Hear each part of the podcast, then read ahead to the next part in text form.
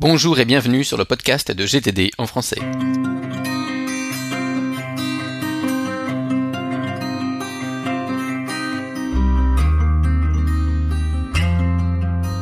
Le thème de ce podcast aujourd'hui, les questions les plus fréquentes sur la méthode GTD.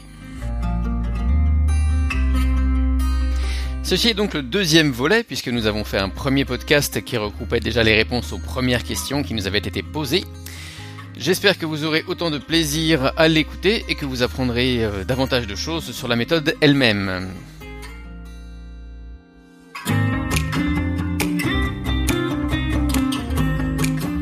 Cette fois encore, c'est Jean-Philippe de chez Inexcelsis qui posera les questions que vous nous avez posées sur les forums et qui nous ont été posées en formation.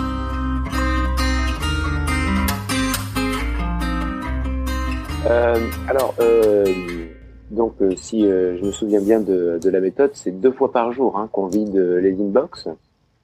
Deux fois par jour, c'est, euh, on va dire que c'est une recommandation qu'on fait comme ça. Après, c'est à chacun d'adapter vraiment suivant son activité.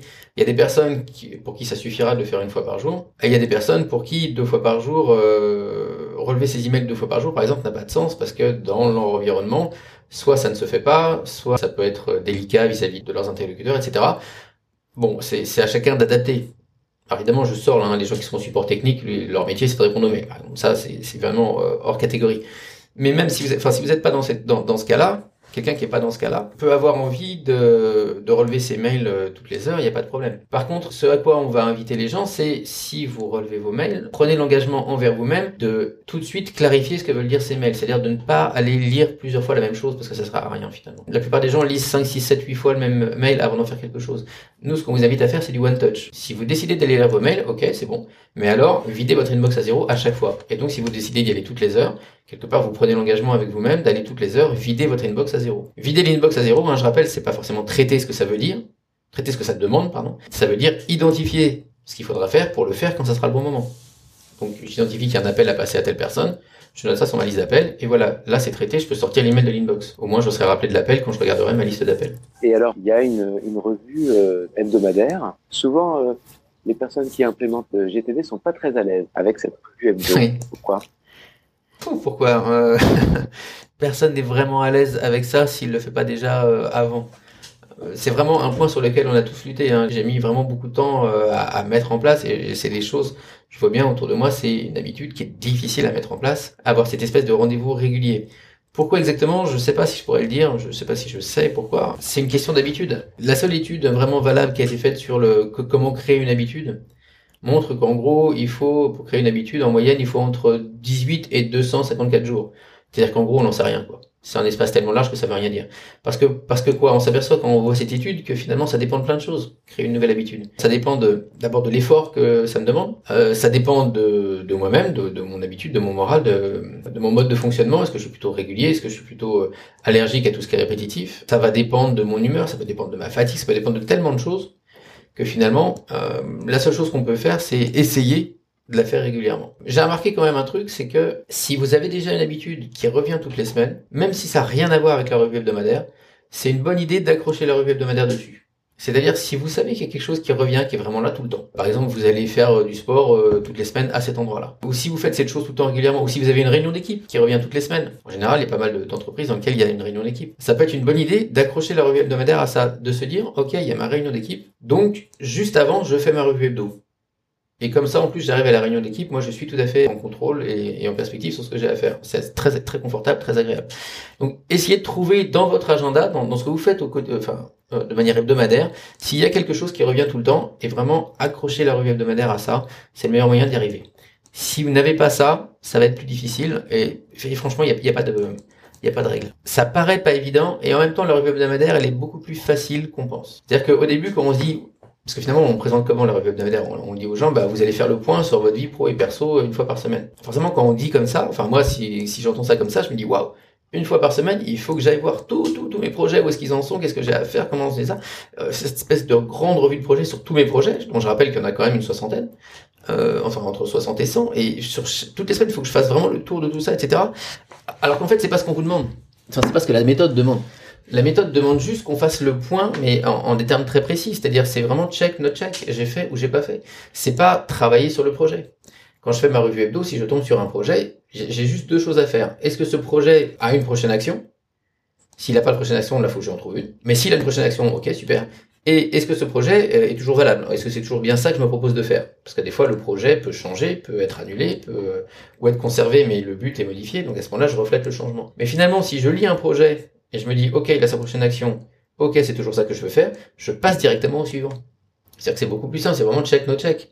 Et on peut voir une liste de, de 60 projets, on peut l'avoir en une dizaine de minutes, même pas. Il y a cette espèce de, de truc de se dire que la revue hebdomadaire est une espèce de truc énorme, et que ça va nous demander beaucoup d'énergie. Alors ça demande un peu d'énergie, c'est sûr. Hein. C'est pas un truc qu'on peut faire quand on est vraiment euh, quand on est vraiment cramé. Ça demande de l'énergie, mais pas tant que ça.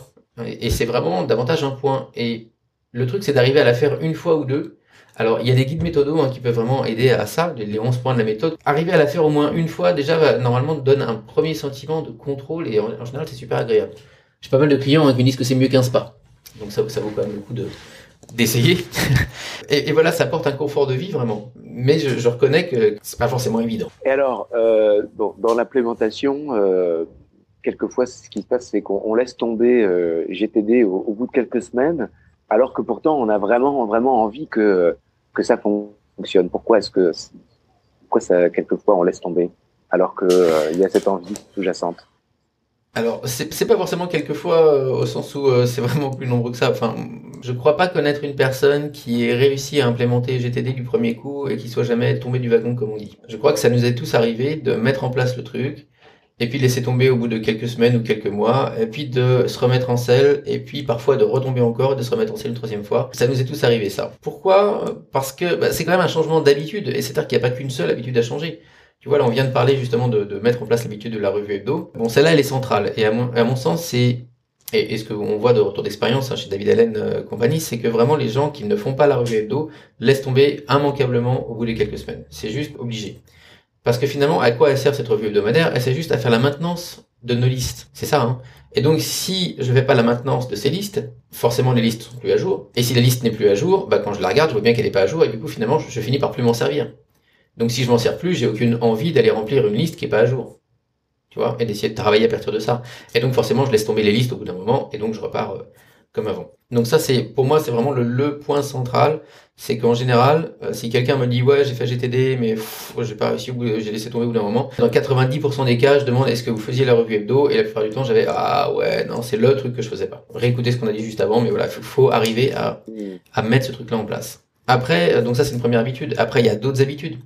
Euh, quelqu'un qui a toujours compté sur sa mémoire, par exemple, pour se rappeler ce qu'il avait à faire, quelque chose qui peut fonctionner un certain temps, hein, mais dont, dont, vraiment tout nous montre que, en plus, l'âge, euh, avec l'âge, on va dire, ça, les capacités mais, à ça se, se, dégradent, en tout cas, la fiabilité se dégrade. Quelqu'un qui a toujours pris l'habitude de faire ça a une réticence à noter les choses parce que ça lui paraît superflu, ça lui paraît pas nécessaire ou alors il va noter certaines choses qui paraissent plus importantes mais pas d'autres parce qu'il dit bon bah ça vraiment c'est euh, changer l'ampoule de la salle de bain franchement je vais pas noter ça quoi parce que je me rappellerai je ferai bien. Et on s'aperçoit que oui d'accord il le note pas mais en même temps c'est le truc qui se fait euh, six mois après. Donc c'est vraiment une habitude euh, de, de se vider le cerveau mais c'est pareil, après c'est le bénéfice qu'on en retire, c'est la tranquillité d'esprit que ça donne, et que finalement, elle, la tranquillité, elle arrive quand on a vraiment tout noté. Parce que là, du coup, le cerveau se dit, ok, tout est là-dedans, donc j'ai même plus à faire l'effort de me rappeler quoi que ce soit. Mais c'est aussi une habitude à prendre. J'ai rencontré aussi des gens qui avaient une réticence à noter simplement parce que pour eux, noter quelque chose signifiait s'engager. Mais s'engager formellement, prendre un contrat avec eux-mêmes ou avec la personne, comme quoi ils allaient faire ça, et ils avaient pas envie, en fait. Ils disaient, ok, je veux bien le faire, mais je veux pas forcément m'engager à faire le truc. Donc là, c'est dépasser ça, c'est se dire que ces listes, ces choses qu'on note, sont pas des obligations ce sont des propositions. C'est ce qu'on se propose de faire, c'est ce qui nous intéresse de faire, ou c'est ce qu'on accepte de faire. Éventuellement, si jamais c'est vraiment au niveau hiérarchique. Mais c'est en aucun cas quelque chose qu'on est obligé de faire, on a toujours le choix de faire ce qu'on a à faire, de faire ce qu'on note. D'accord? En tout cas, on a le choix, on a le choix de choisir. C'est pas parce que c'est dans le système qu'on est obligé de le faire. Exactement, on peut choisir autre chose à la place. Il y a toujours le, cette capacité au choix. Justement, euh, bon, euh, là, euh, on parlait de, du, fait que quand on implémente le, le, système, et particulièrement si on fait pas la revue hebdomadaire, bon, bah, de temps en temps, on, on tombe du vélo, quoi. Hein. Mhm. Euh, ça n'empêche pas d'y revenir. Euh, dans un système, par exemple, je suis dans une équipe au travail euh, avec d'autres d'autres collaborateurs, d'autres partenaires. si jamais je suis seul à appliquer à appliquer GTD, est-ce que même pour moi ça fonctionnera?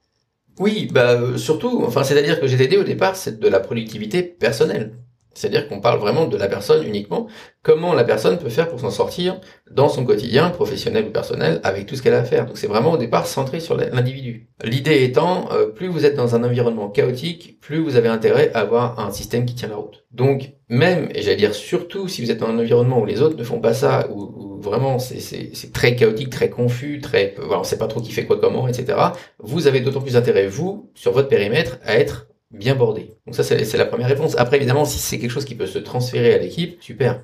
C'est vrai que les équipes, euh, quand on, arrive et qu'on finit par coacher une, coacher ou former une équipe à la méthode, on observe des trucs vraiment sympas. C'est-à-dire qu'on retrouve un, un, regain de confiance parce que on a un langage commun. C'est-à-dire que je sais que si je lui mets un truc dans son inbox, il va en faire quelque chose. Si je mets quelque chose dans sa boîte de réception, il va prendre une décision là-dessus. Je dis pas forcément que la décision ira dans mon sens, mais au moins je sais qu'il va pas laisser tomber le truc. J'ai pas besoin de le relancer 28 fois. Je sais que si euh, il me dit que je suis sur sa liste d'attente, bah c'est que euh, il attend un truc qu'il m'a délégué et qu'effectivement c'est dans mon système.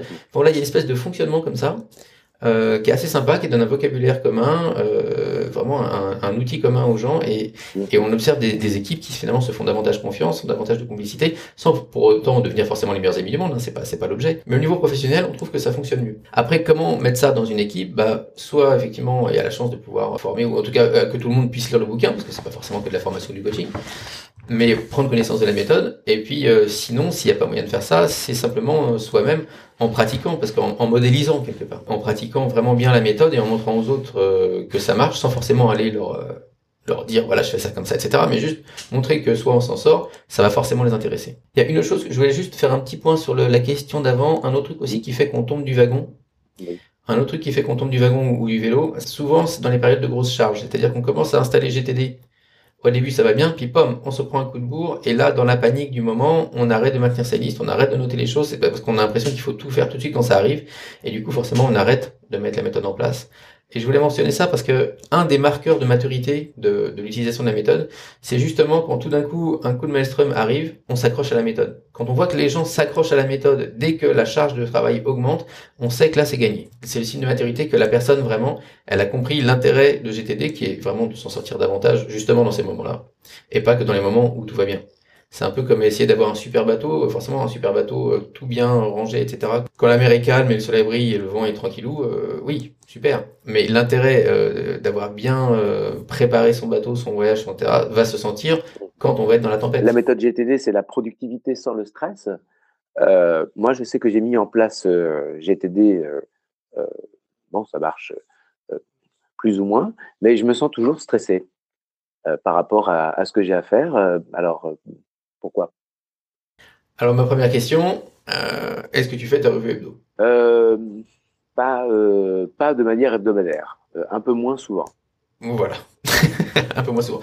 Donc c'est un premier, c'est un premier fait. C'est juste mécanique, hein. c'est pas c'est le fait d'avoir confiance dans tes listes. Le, stress va venir d'où? Le stress, le stress par rapport à ce qu'on a à faire vient du fait qu'on a peur d'en oublier et qu'on a peur de pas arriver à tout faire en même temps. évidemment, le stress se relâche à partir du moment où le cerveau a confiance que tout ce qu'il y a à faire est rangé dans un endroit et dans le fait qu'évidemment que ça, ça lui sera présenté au bon moment. Tu sais, c'est la technique de la porte d'entrée. Tu sais, quand tu demandes euh, aux personnes, voilà, de, vous avez une valise à portée de main au bureau, où est-ce que vous allez la mettre pour être sûr de ne pas l'oublier et invariablement, on va te répondre des choses comme euh, bah, devant la porte d'entrée ou sous de la voiture où je pose mes chaussures dessus. Enfin là, on va, trouver des, des, astuces, des techniques comme ça qui font que tout d'un coup, une fois que tu as mis ça en place, alors même que la valise, le fait d'apporter la valise peut être super important pour la carrière, eh ben on n'y pense plus de la soirée parce que parce que voilà, c'est réglé quelque part. On a réglé ça, on sait que en mettant la valise devant la porte, et eh ben de toute façon, on est chez nous donc on va sortir par la porte. On n'est encore jamais sorti par la fenêtre. Et donc en sortant par la porte, on va voir cette chose-là et cette chose-là va nous rappeler ce qu'il faut en faire. Et donc de toute la soirée, on n'a pas besoin de s'en rappeler. Et donc on n'est pas stressé par rapport à ça. Mhm. C'est exactement la même chose avec euh, avec GTD. C'est-à-dire que toutes les actions qu'on a à faire, on en fait quelque part des balises qu'on va mettre devant les bonnes portes. Et du coup, on n'a plus besoin. On a, pourquoi on n'a plus le stress? Parce que on sait que la chose à faire nous sera rappelée quand ça sera le meilleur moment pour la faire. Et donc, j'ai plus besoin de m'en rappeler. Alors, il y a effectivement la, la, la, question de la, de la revue hebdo. Après, dans, dans, dans mes projets, euh, c'est vrai que euh, euh la méthode conseille plutôt de, de ne mettre qu'une action euh, suivante. Euh, or, euh, il y a des projets sur lesquels j'aurais envie de mettre tout un tas d'actions pour pas en oublier et puis pour voilà. Donc, j'ai des projets sur lesquels euh, quand, quand, je planche, une seule action ne suffit pas à me, rassurer sur, euh, sur le fait que j'ai bien engrammé, que j'ai bien noté euh, ou que j'ai bien euh, euh traité le projet. Ouais, j'entends bien. Non, c'est une super question. C'est une super question parce qu'elle est, source d'incompréhension souvent au départ. La méthode ne dit pas de ne pas faire, de pas, pas mettre dans un endroit toutes les actions. Ce que la méthode dit, demande en tout cas, ou invite à faire, c'est si je veux avancer sur le projet, c'est d'identifier la prochaine action et celle-là de la mettre sur mes listes de prochaines actions. C'est-à-dire qu'en fait, mes listes, tu vois, qui sont rangées par contexte, ne contiennent, elles, effectivement, que des prochaines actions. Maintenant, je te rejoins tout à fait que sur certains projets, on a besoin d'avoir beaucoup plus que ça. On a besoin d'avoir toute la série d'actions, soit parce que parce qu'on les a déjà et nous viennent quand on pense au projet, soit parce qu'on sait qu'il faudrait les faire parce que parce que le projet il va s'étaler sur quelques mois et il contient tout un tas d'actions, de phases, de pourquoi pas de, de, de schémas, euh, de, de de Gantt, etc.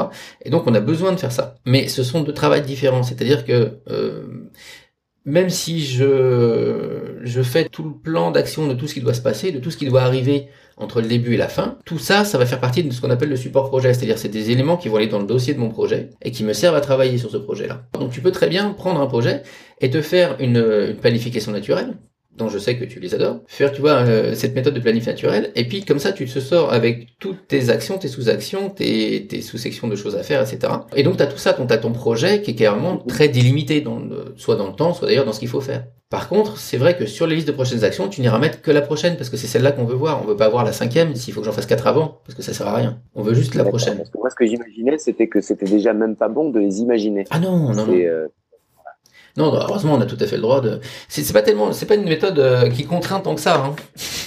Dit. Non, non, t'as le droit de, t'as le droit de penser et on va jamais s'interdire de penser à un truc. Par contre, on va essayer de pas y penser deux fois. Sauf si ça nous amuse. Donc il y a des projets, il y a des, euh, horizons, il y a des euh, actions, il y a des, actions, des tâches. comment est-ce qu'on on peut lier tout ça dans, dans, quelque chose de logique sur euh, ben, un, un, outil, euh, un outil, euh, un gestionnaire de tâches, quoi, un outil hmm. électronique. Euh, je suis pas sûr que ce soit une bonne idée pour tout le monde de faire ça. Alors je dis, chacun fait comme il veut évidemment. Mais ce que je veux dire, c'est que je suis pas sûr que le bénéfice qu'on retire euh, de ça vaille l'investissement que ça va demander en, en, temps au départ et en maintenance par la suite. Après, il y, a des, il y a des gens qui ont besoin de ça, de relier, etc. Mais souvent, ce que j'observais, c'est que souvent c'était un peu un manque de confiance euh, dans le fait d'arriver à relier les choses entre elles. Pourquoi je pense que c'est pas forcément une, une, bonne idée? Parce qu'en fait, le point commun entre tout ça, c'est vous. C'est-à-dire que c'est soi, c'est soi-même. Je suis le point commun entre qui je suis et les actions que je fais au quotidien et les projets que j'ai et mes zones de responsabilité, etc. Tout ça, c'est moi. C'est-à-dire que euh, ce que je veux dire finalement, c'est que je sais pourquoi je fais ce que je suis en train de faire. je sais pourquoi j'ai tel projet parce que c'est un projet que j'ai pris, parce que ça fait partie de mon métier, parce que euh, etc. etc. C'est-à-dire que j'ai pas forcément besoin de relier tout le temps tout à tout. Euh, ce qui est ce qui est important de relier en général, c'est les projets et les actions. Le projet en soi, c'est jamais rien qu'un fil rouge qui permet de relier ensemble des actions qui toutes à la réalisation du même objectif. Tu vois, c'est une construction mentale, un projet. On, personne fait de projet. Dans le, monde dans lequel on vit, dans le monde physique concret, la seule chose qu'on peut faire, c'est vraiment de, des actions. Euh, et c'est ces actions, une fois que j'en ai fait un certain nombre, qui font que j'ai atteint le résultat que je voulais, et que donc mon projet est terminé. Mais déjà, un projet, c'est une construction euh, mentale, mais c'est important d'arriver à, rassembler entre elles ces actions-là. Et c'est donc quelque chose qu'on fait spontanément. Je veux dire, même en dehors de GTD, la plupart des gens ont des dossiers projets qui contiennent tout ce qu'il y a à faire sur le projet. Mais qui est pas obligatoire non plus. C'est-à-dire que, encore une fois, le point commun, c'est moi. C'est-à-dire que je peux très bien avoir un gestionnaire de liste et puis savoir à quel projet appartiennent chacune des actions que j'ai à faire. Typiquement, c'est ce que j'avais quand j'ai commencé. Hein. Quand j'ai commencé, moi, je me rappelle, c'était sur un BlackBerry. J'avais une application que j'avais trouvée qui était très sympa sur BlackBerry, euh, qui était pourrie sur iPhone, mais qui était vraiment très sympa sur BlackBerry, qui s'appelait euh, To Do Matrix. Et vraiment, c'était génial. Mais c'était un gestionnaire de liste. C'est-à-dire que j'avais euh, ma liste, j'avais eu, comment dire, un dossier, c'était ma liste de projets donc j'avais juste une ligne, ligne par ligne, c'était le nom du projet. Hein. C'était juste ça, même pas les détails du projet. Et puis j'avais mes autres dossiers, mes autres listes, c'était des, listes de contexte. Mais je sais bien si, d'autant si je détaille mes actions, si je mets euh, appeler Samira machin pour lire ça, quand je lis cette action-là, je sais à quel projet ça appartient. Tu vois, c'est pas du tout une méthode qui décérèbre. C'est pas parce qu'on sépare physiquement le projet de, euh, de son action que tout d'un coup on perd le lien. Le lien c'est moi. Mhm. Donc il y a quelque part un côté manque de confiance en soi. Euh, Faites-vous confiance, c'est le mot que j'ai envie de dire. Vous savez pourquoi, quand vous verrez l'action, vous pourrez me dire à quel projet ça appartient. Les quelques cas où ça peut être pas évident, c'est pour les projets qui sont euh, comment dire, qui vont être très récurrents, très généraux. Si je prends, euh, tu vois, les formations, on fait, tout un tas de formations. euh, c'est toujours la même chose une formation. Et donc forcément, si je mets dans mon action rédiger la convention de formation, bah voilà, si je le mets juste comme ça, je sais pas à quoi ça appartient. Donc c'est vrai que pour le coup, j'ai peu avoir envie de relier ça au nom du projet, comme ça je sais pour quel projet c'est. Mais maintenant, si j'ai pas la possibilité de faire ça et que je mets un peu plus long, tu vois, rédiger la convention pour telle société, pour telle formation, voilà, c'est bon, j'ai besoin de le relier, je sais à quoi ça appartient. Donc pour moi, c'est ça qui fait que c'est pas la peine de relier toutes les choses ensemble. Tu je sais que tel projet, si on me demande, je vais dire bah oui, ça c'est telle zone, ça c'est telle zone, ça c'est telle autre zone. Mhm. Et puis, euh, par contre, ce qui est intéressant après au niveau des horizons élevés, mais là c'est pas forcément quelque chose qu'on va gérer non plus dans un logiciel, encore qu'on peut si on a envie, c'est de étendre toutes ces zones. Tu vois, ma, ma zone parent, bah, ma zone parent là, elle est, elle, existe là aujourd'hui, vis-à-vis de mes enfants. Il y a des choses dedans, il y, a des, des projets, etc. Mais comment j'imagine cette zone à 3 ans? Comment j'imagine cette zone à 5 ans, 10 ans, etc. Comment je veux habiter cette zone-là? Comment je veux habiter la zone santé, par exemple, ou spiritualité, si j'ai une démarche spirituelle? À 3 ans, à 5 ans, etc. C'est aussi comme ça qu'on peut servir des horizons. Mais là, ça dépasse un peu le, le, le cadre de la question. Eh bien voilà, ce podcast sur les questions fréquentes GTD numéro 2 est terminé. Il nous en reste encore un que nous vous mettrons en ligne euh, prochainement, sans doute dans les, deux mois qui viennent, pour les questions restantes. D'ici là, je vous invite à nous rejoindre si vous le souhaitez sur la communauté Slack. il suffit d'envoyer un email à contact.gtdfrance.com en mentionnant évidemment que vous souhaitez nous rejoindre. Merci et à bientôt.